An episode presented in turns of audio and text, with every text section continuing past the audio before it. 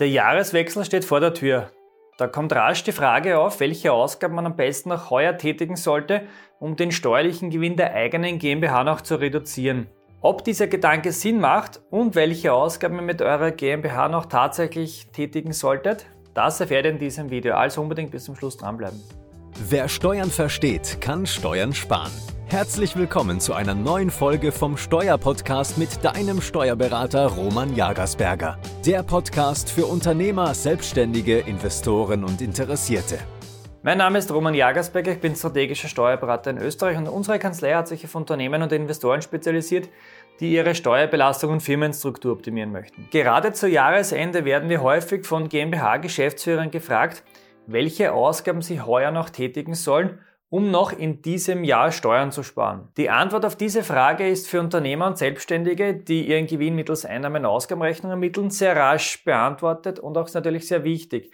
Denn bei der Einnahmen-Ausgabenrechnung gilt das sogenannte Zufluss-Abfluss-Prinzip. Das bedeutet einerseits, dass sämtliche Einnahmen, die in einem Kalenderjahr zugeflossen sind, beziehungsweise die zufließen, auch in diesem Jahr zu versteuern sind. Und andererseits, dass in der Steuererklärung des jeweiligen Jahres auch nur jene Betriebsausgaben abgesetzt werden dürfen von den Einnahmen, die auch tatsächlich in diesem Jahr bezahlt wurden, also verausgabt wurden. Wie sieht die Situation jetzt aber bei einer GmbH aus? Bei Kapitalgesellschaften gelten ja wesentlich strengere Regelungen bei der Gewinnermittlung. Hier ist nämlich ein Betriebsvermögensvergleich vorgeschrieben. Es muss ein Jahresabschluss bestehend aus Bilanz sowie Gewinn- und Verlustrechnung und gegebenenfalls auch Anhang, Lagebericht und so weiter erstellt werden. Und dafür ist die Aufstellung einer doppelten Buchhaltung unbedingt erforderlich. Die Erstellung des Jahresabschlusses ist nicht nur komplexer als bei der Einnahmen- und Ausgabenrechnung.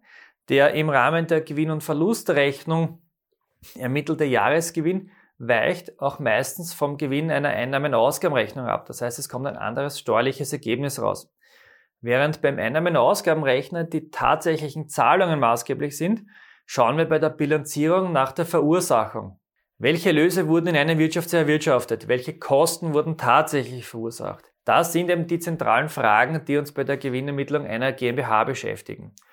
Ob diese Betriebseinnahmen und Betriebsausgaben tatsächlich auch in diesem Jahr bezahlt wurden, hat auf die Gewinnermittlung gar keinen Einfluss. Häufig kommt es vor, dass dann nach dem Jahreswechsel im Jänner oder sogar noch später Eingangsrechnungen ins Haus flattern, die im neuen Jahr ausgestellt wurden, der Leistungszeitraum der abgerechneten Leistung jedoch noch im alten Jahr liegt.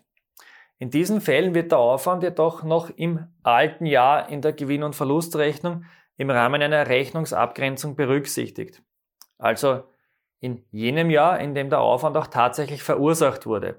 Die verzögerte Rechnungsausstellung im nächsten Jahr oder auch eine spätere Zahlung im Folgejahr hat aber keine Auswirkung auf den Gewinn des alten Jahres. Man muss daher zu Jahresende nicht in Panik verfallen bei einer GmbH, wenn noch nicht alle Rechnungen eingelangt sind bzw. noch nicht ausgestellt wurden oder auch noch nicht bezahlt wurden. Daher macht es in einer GmbH keinen Sinn, besondere Vorauszahlungen zu tätigen. Die Vorauszahlungen der Miete zum Beispiel für das erste Halbjahr des Folgejahres hat gar keine Auswirkung auf den Jahresabschluss oder den Jahresüberschuss des alten Jahres, da diese Zahlung eben im Rahmen der Bilanzierungsarbeiten abgegrenzt werden und in das nächste Jahr übertragen werden müssen. Erst im Folgejahr, in dem dann wirklich die Miete bezahlt werden muss, wird diese Rechnung, dieser Rechnungsabgrenzungsposten dann tatsächlich aufgelöst. Also wie gesagt, hat so eine Vorauszahlung keinerlei Ergebnisauswirkung in dem Jahr, wo die Zahlung geleistet wurde. Das Besondere bei der Aufstellung einer Bilanz im Vergleich zu einer Einnahmenausgabenrechnung jetzt ist, dass ihr das Vermögen eurer Gesellschaft zum Bilanzstichtag ausweisen müsst. Ihr müsst nicht nur das Anlagevermögen, sondern auch das Umlaufvermögen bewerten und in der Bilanz darstellen.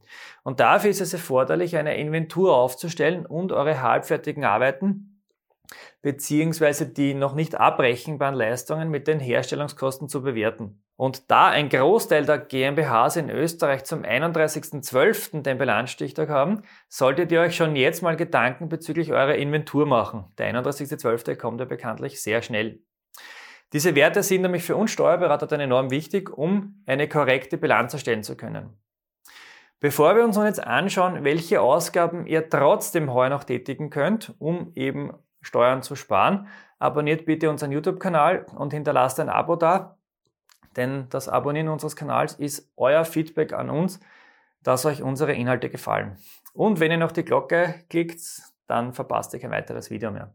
Gut, welche sinnvollen Ausgaben könnt ihr jetzt nun trotz GmbH heuer noch tätigen, um eben heuer noch in den Genuss der Steuersparnis zu kommen?